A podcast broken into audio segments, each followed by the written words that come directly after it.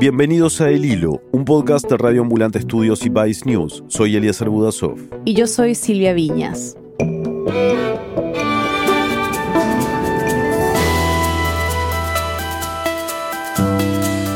Este domingo es la primera vuelta de las elecciones presidenciales en Chile. Dos años después del estallido, los chilenos y chilenas elegirán a la persona que los va a liderar durante un complejo proceso de transición a una nueva constitución. Y en un país donde la centroizquierda y la centroderecha han dominado por décadas, los que se perfilan como favoritos representan extremos inusuales para la política chilena. Hoy, las elecciones presidenciales más polarizadas en Chile desde el retorno a la democracia. Es 19 de noviembre de 2021.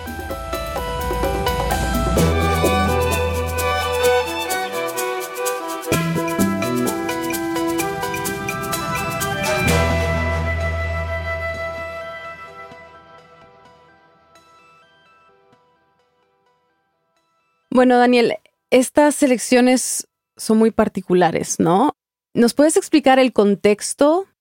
Bueno, hace dos años en Chile ocurrió un estallido social que ha sido el evento probablemente más fuerte y la crisis más fuerte que ha habido en Chile desde la recuperación de la democracia hace 30 años. Él es Daniel Matamala. Soy periodista chileno, autor de algunos libros de no ficción, de investigación periodística y hoy trabajo en televisión y CNN Chile y además escribo columnas para el diario La Tercera.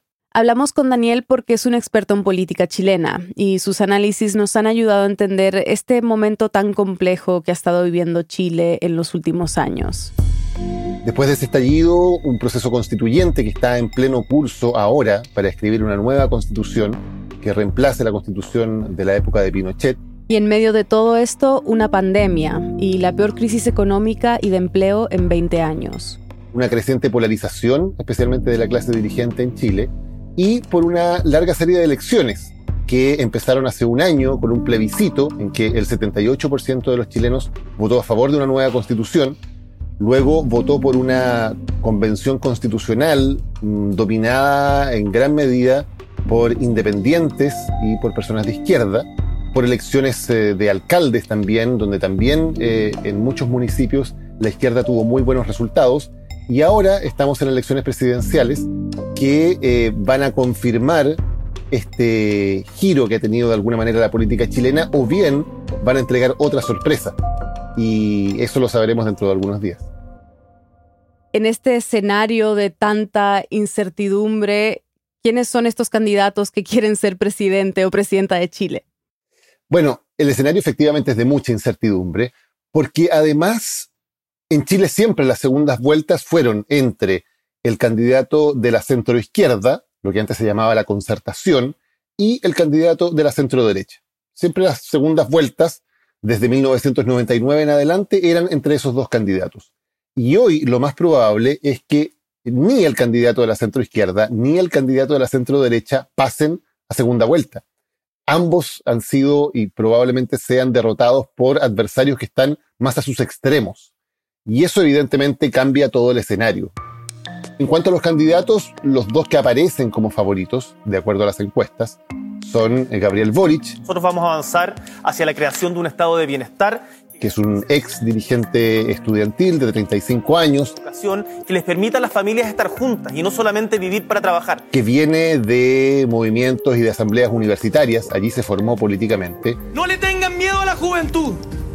No le tengan miedo, miedo a la juventud para cambiar este país. Y por el otro lado, José Antonio Cast, que es un ex diputado de extrema derecha. Algunos dicen que soy extremo. Y siempre les pregunto, ¿extremo en qué? En amar a Chile, en amar la patria, en defender la familia. Que ha copiado algunas tácticas y algunas estrategias de Bolsonaro, de Trump o de Vox en España. Lo verdaderamente extremo es que en Chile no se cumpla la ley y que no podamos vivir en paz. Fue partidario de Pinochet, que hasta el día de hoy reivindica al gobierno militar, como llama él a la dictadura. Creo que lo de Nicaragua refleja plenamente lo que en Chile no ocurrió que frente a elecciones democráticas se hicieron las elecciones democráticas y no se encerró a los opositores políticos. Esos son los dos candidatos que aparecen con las mejores opciones y evidentemente eso significaría una polarización bastante importante de la política chilena. ¿Y quiénes son los otros que quizás le quitan un poquito a Boric y a Cast?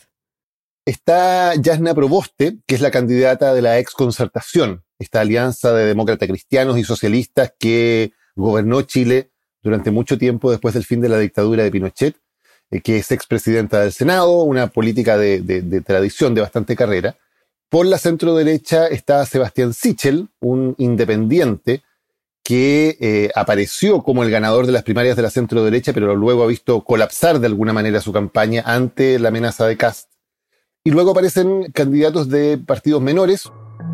Uno de ellos es Franco Parisi, un candidato muy particular porque él está en Estados Unidos y no ha puesto un pie en Chile durante la campaña, con una serie de excusas que ha ido dando para no viajar a Chile, y él está con una orden de arraigo en nuestro país por el no pago de las pensiones de alimentos de sus hijos. Eso significa que si él entrara a Chile no podría volver a salir y él con una serie de excusas se ha mantenido fuera del país haciendo campaña y probablemente no venga al país para hacer campaña. La última de las excusas es que supuestamente se contagió de COVID y eso le impide viajar. Luego está Marco Enrique Sominami, que es una especie de candidato eterno de la centroizquierda, se postula por cuarta vez como candidato presidencial.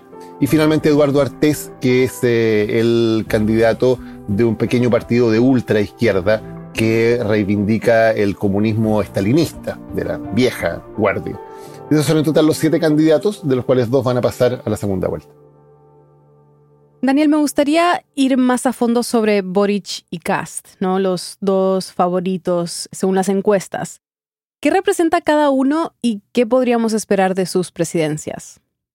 Gabriel Boric representa un movimiento social que parte en Chile hace 10 años con las protestas estudiantiles del año 2011. Han recobrado fuerza las protestas estudiantiles en Chile. Un grupo de manifestantes tomó las calles sin autorización del gobierno en rechazo al sistema de educación y a sus nuevas leyes contra las protestas públicas. Donde él fue uno de los protagonistas fue presidente de la Federación de Estudiantes de la Universidad de Chile, que es una de las más grandes del país. Contra todos los pronósticos, Gabriel Boric celebró de madrugada su triunfo como el nuevo líder de la FED los enemigos no están acá dentro de la universidad, sino son los que quieren privatizar la educación pública, los que quieren mercantilizar todos los aspectos de, nuestras vidas. Hoy día se encuentran en el gobierno, se encuentran en la clase política. Se viene eh, la articulación de un nuevo movimiento, no solo ya para cambiar la educación, sino para transformar el país entero.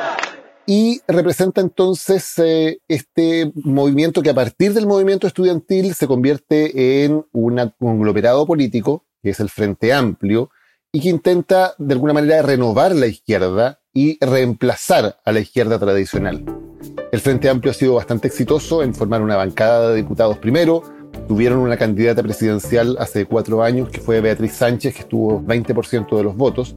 Y ahora este grupo marca de alguna manera un cambio generacional, porque es un grupo mayoritariamente formado por jóvenes. Hablan también de una renovación de la política, de dejar atrás prácticas de corrupción y también de hacer reformas bastante profundas, más profundas que las que defendía tradicionalmente la centroizquierda en Chile. Boric además va aliado con el Partido Comunista, que es un tema polémico en el país porque hay una cantidad importante de electores que ven con preocupación el Partido Comunista pueda tener un rol muy relevante en su eventual gobierno. Entonces, Gabriel Boric representa de alguna manera una renovación desde la izquierda con cambios que, si bien están muy inspirados en la socialdemocracia europea, para un país como Chile suenan bastante radicales y que también ha generado preocupación por lo mismo en los principales poderes económicos del país. Al otro lado tenemos a José Antonio Cast, que representa de alguna manera la restauración del orden después de dos años que han sido muy tumultuosos en Chile, con inestabilidad, con bastante violencia. Cast ha hecho su campaña desde la perspectiva del hombre que promete que va a restaurar el orden, que va a restaurar la ley, que va a entregar estabilidad. Y sus propuestas son de un tono ultraconservador, em, de extrema derecha. Por ejemplo, José Antonio Cast promueve o promete que va a derogar la ley que permite el aborto en tres causales en Chile, que permite, por ejemplo, el aborto si una mujer ha sido víctima de violación o si su vida está en riesgo. Cast considera que el aborto no puede ser legal en ninguna circunstancia y por lo tanto tiene una plataforma muy conservadora que en ese sentido no está muy eh, a tono con la sociedad chilena. Sí, creo que sorprende que estos dos candidatos tan opuestos sean favoritos. Y especialmente desde afuera sorprende que Cast esté ahí, porque desde fuera, claro, se ve a Chile como el Chile de el estallido, de la convención constituyente. ¿Por qué crees que son ellos dos los que parecen ser los favoritos según las encuestas? Yo creo que un factor muy importante es el desprestigio de los bloques políticos tradicionales. Aquí hay dos bloques que dominaron la política chilena, la concertación y Chile Vamos, como se llamaba el bloque de centro derecha, y que hoy reciben el rechazo de gran parte de la población, que rechaza sus prácticas, que rechaza la corrupción política y por lo tanto busca alternativas. Ahora, efectivamente lo de Kass ha sido una gran sorpresa. Yo creo que hace dos meses nadie predecía que Kass pudiera ser un candidato competitivo. Se entendía que él era un candidato de nicho, que buscaba a cierto grupo de derecha, descontento con lo que estaba pasando en Chile, pero de pronto su candidatura se ha acelerado de una manera bien sorprendente, de una manera que yo creo que todavía no hay una explicación clara de por qué ha ocurrido eso.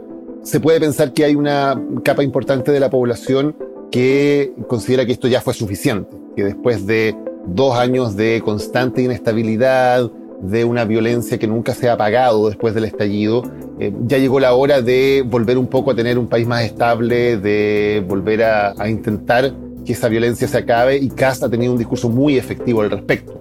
Ahora, no sabemos, y en esto yo quiero poner el acento en la incertidumbre, no sabemos si lo que dicen las encuestas efectivamente es lo que va a pasar en las elecciones, porque las encuestas se han equivocado y se han equivocado por grandes márgenes en Chile. Por lo tanto, todo esto es bajo un signo de interrogación de que no sabemos finalmente lo que va a pasar. Sí, te quería preguntar justo sobre esto de las encuestas, porque no solo en Chile lo hemos visto, sino en otros países, ¿no? Que las encuestas dicen una cosa, después llegan las elecciones y hay sorpresas. ¿Cómo se toma la opinión pública lo que dicen las encuestas? O sea, ¿influyen, tú crees? Las encuestas influyen muchísimo en la discusión, como en todas partes, porque los medios de comunicación, también el periodismo, eh, eh, damos mucha importancia a las encuestas en la cobertura que hacemos de lo que está ocurriendo. Y me parece que influyen en los estados de ánimo. Es bien difícil decir si aquí es primero el huevo o la gallina. Eh, si en el fondo hay un hecho real que las encuestas recogen y por lo tanto al recogerlo las encuestas ese hecho real se multiplica, o si las encuestas de alguna manera están provocando hechos. Por ejemplo, hay muchos electores de derecha que en un principio estaban con Sebastián Sichel, el candidato oficial de los partidos de centro derecha, y que al caer Sichel en las encuestas y subir muy fuertemente Cast, se cambiaron. Y de hecho, muchos diputados, dirigentes importantes de los partidos tradicionales de centro derecha que apoyan oficialmente a Sichel, han dicho públicamente que ahora ellos están con Cast mm. y aparecen haciendo propaganda con Cast, siendo que el candidato oficial de su partido es Sichel. ¿Por qué? Porque ven las encuestas, ven que Cast está muy arriba y ven que sus posibilidades de elegirse como diputados o como senadores son mayores si aparecen abrazados en la foto con el candidato que va ganando. Tú como periodista, ¿cómo tomas las encuestas? O sea, ¿cómo las interpretas? Yo prefiero tomar las encuestas como un elemento más del análisis no el elemento único para analizar lo que está pasando. Porque evidentemente las encuestas existen, hay algunas que son más serias que otras, y hay que tomarlas de esa manera. Hay un saludable escepticismo con respecto a si las encuestas son realmente acertadas o no. Primero porque ha habido encuestas que son en la práctica operaciones políticas, que no son encuestas reales. Segundo porque hay encuestas que se han equivocado de manera bastante grosera en elecciones anteriores. Y tercero porque aún las encuestas bien hechas en términos metodológicos, les cuesta mucho poder identificar quiénes son los votantes que efectivamente van a ir a votar el día de la elección. Porque el voto en Chile es voluntario, suele votar menos de la mitad de los electores. Tú puedes tener una encuesta que prediga perfectamente el comportamiento de todos los ciudadanos, pero no sabes cuáles de esos ciudadanos van a ir a votar y qué sesgos va a generar eso. Y como esos instrumentos no están afinados o no han logrado ser exitosos en el pasado, hay que considerar las encuestas como un elemento más de la causa, pero no como un elemento, me parece, eh, principal o único en el análisis. Digamos que vamos a confiar en las encuestas que dicen que hay mucha indecisión en Chile. ¿Por qué crees que le está costando tanto a la gente decidir por quién votar en estas elecciones? Yo creo que hay dos razones. La primera razón es que las personas en Chile tenían una costumbre de votar por ciertos sectores políticos. Hay gente que durante 30 años votaba por la concertación o votaba por la centro derecha y ahí estaba su identificación política. Hoy día cuando esos sectores se derrumban, mucha gente queda un poco en la orfandad. Dice, a ver, yo votaba por este sector, pero este sector ya no da gobernabilidad, ¿para dónde me voy? Y empieza a mirar y mirar distintas alternativas. Es un electorado mucho más libre en ese sentido. No se siente amarrado a la lealtad a un sector político, sino que ve todas las opciones y puede definirse eventualmente por cualquiera. Entonces esa libertad también genera incertidumbre, porque ya no soy de un equipo de fútbol, por decirlo así, ¿no? ya no soy como del Colo Colo de la Chile, como decimos en, eh, en nuestro país, sino que puedo hinchar por cualquier equipo de fútbol, porque los equipos por los que yo tradicionalmente estaba ya no, no son competitivos. Ese es un primer factor. Y segundo, empieza a pesar muy fuertemente el factor anti. O sea, va a haber mucha gente que va a ir a votar probablemente más que porque esté muy convencido por un candidato determinado, por el factor anticomunista o antipinochetista. Mm. Y probablemente las campañas y en la segunda vuelta se van a afirmar también mucho en eso. Entonces también eso genera bastante incertidumbre, porque hay personas que tal vez quieran votar por un candidato, pero finalmente dicen, a ver, lo más importante para mí es evitar que este candidato que yo considero peligroso o extremo, porque lo considero cercano al comunismo o lo considero cercano al pinochetismo, gane. Y por lo tanto más bien hago un voto estratégico y me fijo en quién le puede ganar a ese candidato que yo quiero rechazar. Entonces también eso hace que las preferencias se muevan mucho. Al polarizarse la elección entre dos extremos, me parece que el voto anti va a ser un voto muy fuerte y una de las dudas que va a resolver esta elección finalmente es qué es más fuerte en Chile si es más fuerte el anticomunismo o es más fuerte el antipinochetismo.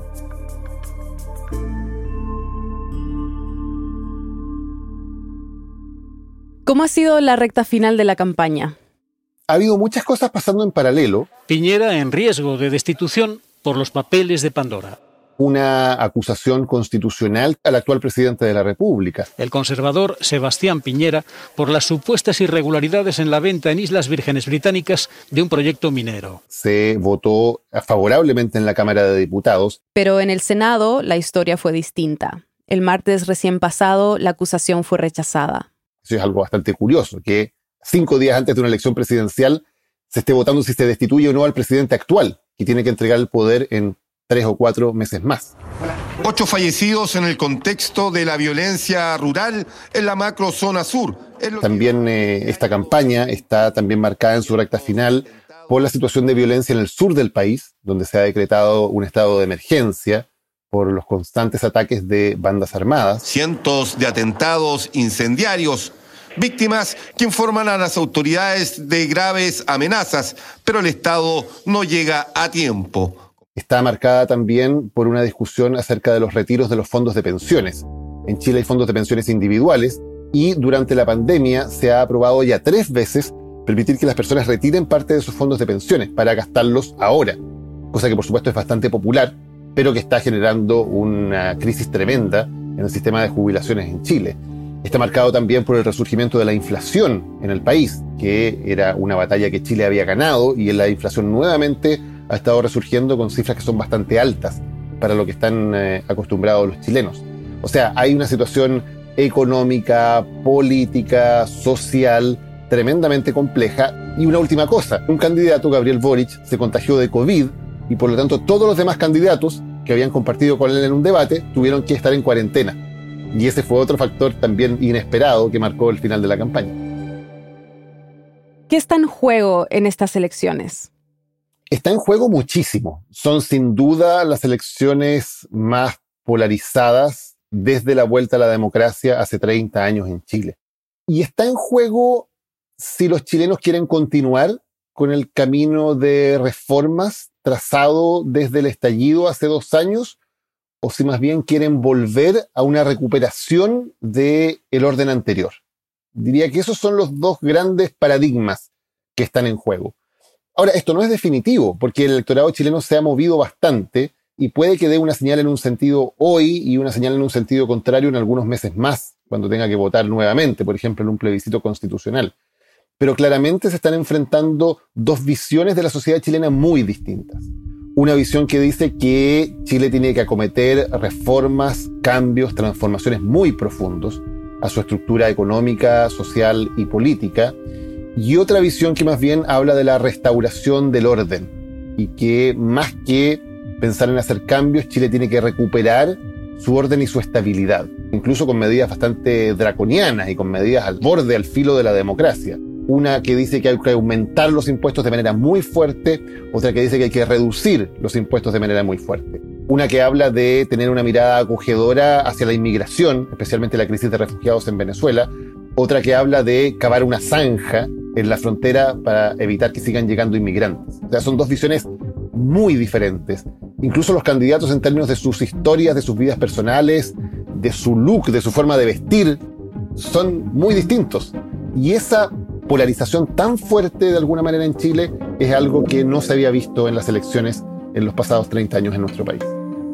Y por lo tanto, sea quien sea el nuevo presidente, que además probablemente no tenga mayoría parlamentaria, por la fragmentación política que estamos viendo, va a tener una labor titánica en cuanto a poder eh, restañar las heridas e intentar unir de nuevo a la sociedad en torno a un proyecto común, a un proyecto compartido. Ya volvemos.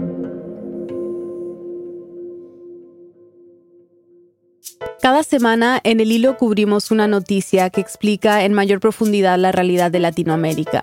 Esta semana estamos enfocados en las elecciones en Chile, pero llevamos 85 episodios y no es la primera elección que cubrimos, claro. En junio, nuestro episodio 60 te dio el contexto necesario para conocer a los candidatos presidenciales de Perú y entender el rol que jugó el miedo durante esas elecciones. En nuestro episodio 62 analizamos junto a protagonistas y expertos cómo es vivir bajo el asedio del régimen Ortega Murillo y cómo esto definió la pasada elección en Nicaragua. Nuestro periodismo es riguroso y accesible. Lo hacemos para conectar contigo. Creemos que Latinoamérica no puede explicarse solo con titulares. Si consideras que entiendes mejor la región con nuestros episodios, apóyanos uniéndote a nuestro programa de membresías de ambulantes. Este mes fuimos seleccionados para participar en Newsmatch, una beca que ayuda a organizaciones periodísticas sin ánimo de lucro, como la nuestra. Durante noviembre y diciembre, Newsmatch igualará las donaciones que hagas. Por favor, aporta. Cada contribución tendrá el doble de impacto. Visita elhilo.audio slash apóyanos. Muchas gracias. Estamos de vuelta en el hilo. Estas elecciones son un test, son una prueba para un sistema político que está en un momento de cambio muy profundo. Ella es Claudia Hayes. Es politóloga y jefa de la carrera de Ciencias Políticas en la Universidad de Chile, la universidad pública más grande del país. Ha sido un periodo muy intenso. Yo digo que deberían darnos un bono a las cientistas y los cientistas políticos, un bono por, por sobretrabajo. la clase política en Chile ha envejecido muchísimo, es una clase política estancada, estamos llenos de dinosaurios y además muy masculina. Claudia me dice que hay demasiadas figuras políticas que aparecieron luego del retorno a la democracia y que siguen ahí.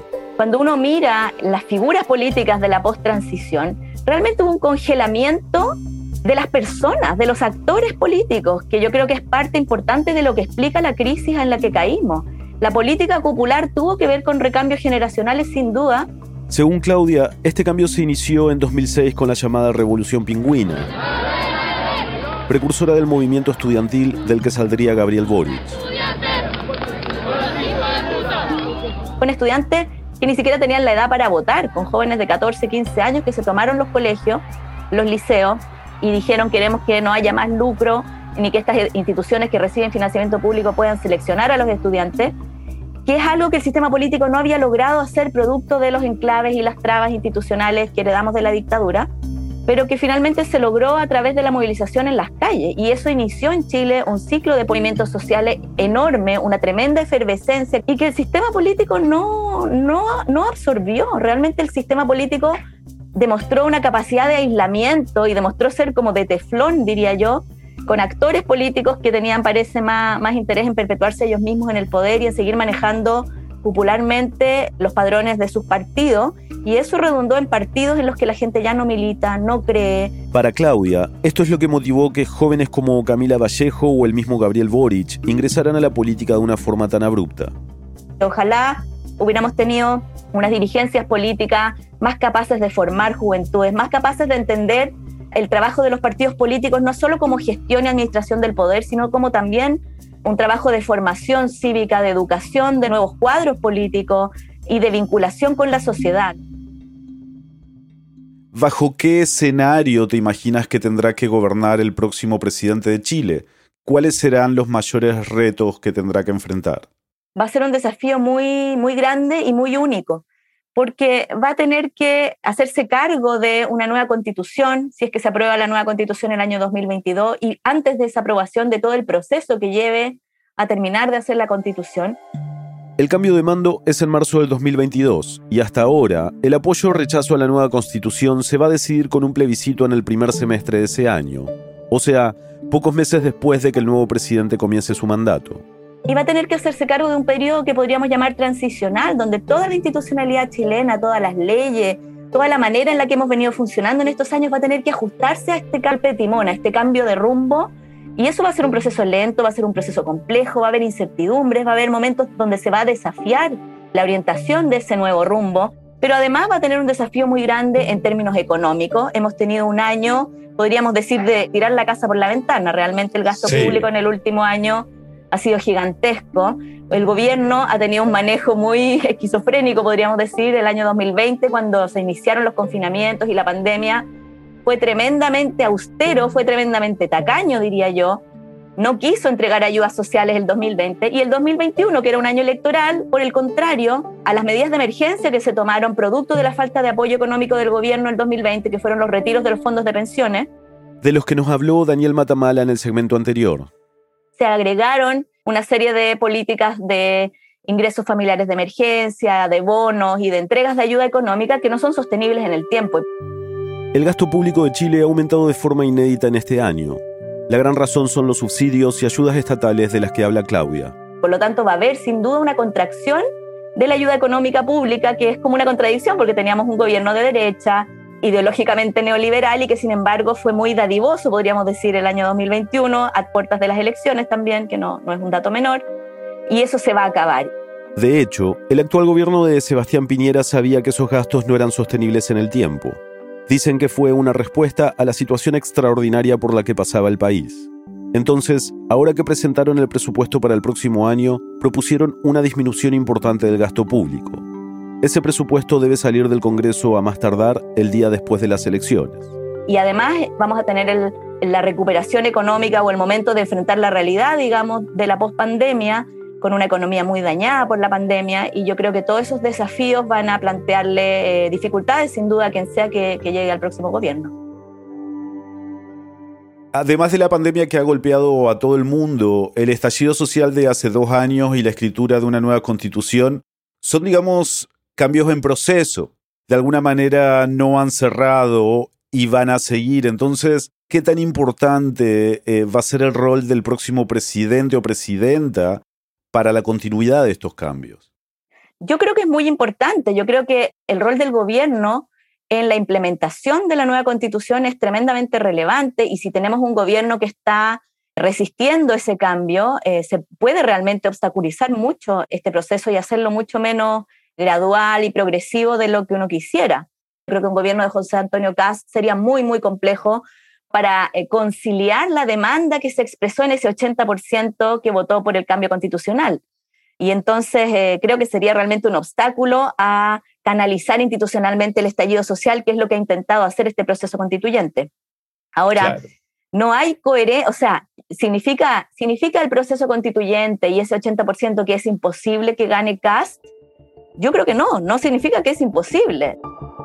A mí me parecería menos probable, digamos, que un triunfo de Boric, que parece más coherente, pero Chile ha dado muestras de incoherencia política en el pasado tremendas. Por ejemplo, el gobierno de Michelle Bachelet terminó con una altísima popularidad y sin embargo fue sucedido dos veces por Sebastián Piñera. Entonces no creo que podamos hablar de una como unidireccionalidad, de que toda la sociedad chilena quiere lo mismo. Tenemos grupos muy heterogéneos con demandas distintas que han convergido en el estallido social y que han convergido quizá en una demanda por un cambio de modelo, por mayor protección social, por derechos sociales. Eso sí es bastante transversal, pero eso no significa que no haya personas de derecho, personas que incluso puedan votar por CAS, que hayan votado también por el cambio constitucional. Claudia, al igual que Daniel Matamala, prefiere ser cautelosa al mirar las encuestas. dice que es difícil dimensionar la cantidad de arrastre que puede tener Cast. A pesar de eso, sí es cierto que ha tenido un buen desempeño en sus campañas. No ha aparecido como este extremista hiperderechista histérico que habíamos visto anteriormente. Con anteriormente, Claudia se refiere a la campaña presidencial pasada, donde Cast dijo cosas como, si Pinochet estuviera vivo, votaría por mí. Qué orgullo que el mundo militar en retiro me apoye, pero les quiero decir, y nunca lo voy a negar, en esas elecciones, Cast sacó el cuarto lugar y se presentó como independiente. Para este 2021 su estrategia fue distinta. Fundó su propio partido, el Partido Republicano, y se unió en una coalición con el Partido Conservador Cristiano. Ha parecido mucho más relajado y yo creo que eso sí puede apelar a un cierto electorado, sobre todo en un contexto en el que después del estallido y la pandemia hay un cierto anhelo por orden, porque se acabe, porque por supuesto el estallido social ha venido acompañado de desorden, de cuestionamiento al rol de la policía. Entonces, él ha aprovechado un discurso de mano dura, un discurso anti-inmigrantes, tenemos una migración muy grande en Chile y que ha sido también un fenómeno que se produjo de manera muy, muy rápida. Chile era un país que no tenía casi migración durante, en su historia, digamos, y en los últimos años ha tenido un tremendo aumento de la migración. Y de todos esos factores él se beneficia con propuestas populistas de derecha, como las típicas que hemos visto en Europa o en Brasil o en Estados Unidos, y que efectivamente pueden estar canalizando también este descontento con los partidos, este descontento con como lo que se ve como el establishment Ahora, no es que necesariamente él tenga posiciones mucho más extremas que los sectores más extremos de la derecha chilena. La derecha chilena es muy de derecha, o sea, realmente es una de las derechas más conservadoras y retrógradas en algunos temas que uno pudiera encontrar, yo creo, en América Latina. Particularmente la UDI, el partido más tradicional y conservador de la coalición de derecha. Y esa derecha, bueno, hay, hay sectores de la UDI que sin duda simpatizan con CAS, que reivindican la dictadura militar, que se consideran eh, eh, eh, orgullosos herederos de Pinochet, etc. Cast ha manejado esto de manera también bastante hábil, ¿no? ha, tratado de distanciarse un poco de la figura de Pinochet. Eso hasta la recta final de la campaña. A poco más de una semana de las elecciones, Cast tuvo un encuentro con la prensa extranjera. Ahí hizo ese comentario sobre Nicaragua que escuchamos en el segmento anterior, que lo llevó a los titulares de varios medios en el mundo. En esta conferencia, además de pedirle a los periodistas que no lo etiquetaran de ultraderecha, dijo que no consideraba que el régimen de Pinochet hubiese sido una dictadura. Para marcar su punto se refirió a Cuba, Venezuela y Nicaragua. Bueno, hay una situación que claramente marca una diferencia con eh, lo que ocurre en Cuba, en Venezuela y en Nicaragua. Claramente, dígame usted, si la dictadura como usted las conoce entregan el poder a la democracia eh, y se hace una transición a la democracia y se respeta. Pese a que su comando ha intentado ponerle paños fríos a esto en los últimos días, el tema no ha quedado atrás. Lo que dijo ha sido condenado por varios políticos de la misma derecha. Además, fue uno de los temas más discutidos en el último debate presidencial que se hizo el lunes pasado. Así lo enfrentó el otro candidato de derecha, Sebastián Sichel. Y ahí José Antonio Caz, bien directamente, citar a Pinochet en el siglo XXI como ejemplo de democracia, una elección cometida en dictadura, me parece un error. También lo criticaron Gabriel Boric y Jasna Proboste.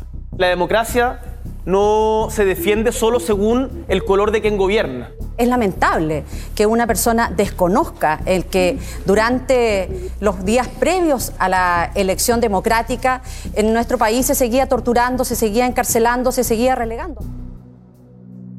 En un escenario en que ganara José Antonio Cast, ¿qué significaría eso para Chile? Bueno, eso sí que yo creo que sería un escenario tremendamente complejo un gobierno de la derecha que como tan acorralada hoy día políticamente significaría seguramente un nivel de movilización social y posiblemente de violencia en las calles importante, porque esto sí que sería como una provocación, podríamos decir, para el movimiento social que estuvo detrás del estallido de octubre del 2019 y que ha apoyado de manera tan masiva el proceso constituyente. Entonces, yo creo que la gobernabilidad realmente de un gobierno de CAS estaría en entredicho y no veo cómo CAS podría avanzar hacia el centro. CAS dejaría de ser cast si hiciera eso. En un escenario en el que gane Gabriel Boric, tendrá que gobernar con una derecha más extrema como oposición. ¿Cómo lo hace? ¿Y crees que tener a esa oposición le haga ajustar sus planes o moverse un poco más hacia el centro? ¿Cómo te lo imaginas en esa situación hipotética?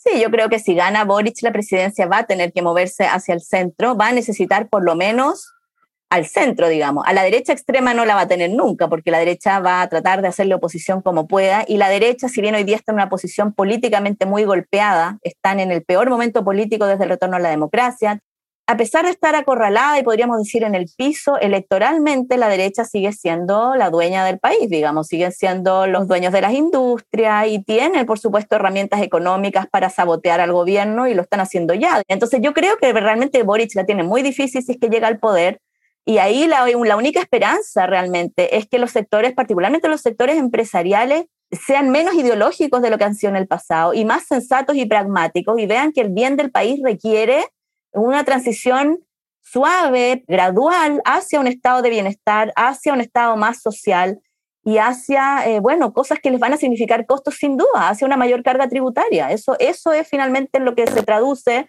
un gobierno de izquierda, ¿verdad? Ante un escenario de mucha división e incertidumbre, ¿dónde queda la esperanza y el cambio social que se sentía en Chile en 2019? Yo creo, la verdad, que la esperanza sigue ahí.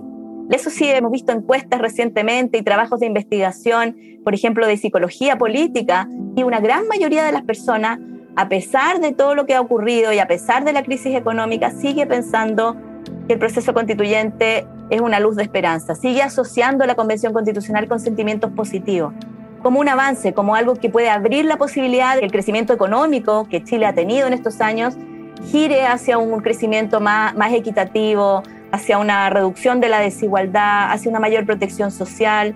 Yo creo que eso sí genera esperanza y sentimientos positivos en la gran mayoría de la gente en Chile.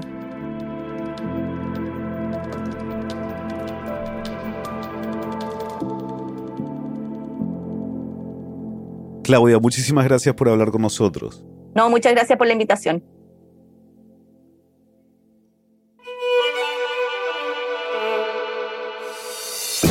Este episodio fue producido por Daniela Cruzat y por mí. En el hilo somos Eliezer Budasov, Daniel Alarcón, Mariana Zúñiga, Inés Renique, Denis Márquez, Elías González, Desire Yepes, Paola Alián, Xochil Fabián, Camilo Jiménez Santofimio y Carolina Guerrero. Nuestro tema musical lo compuso Pauchi Sasaki. Parte de la música de este episodio fue compuesta por Remy Lozano.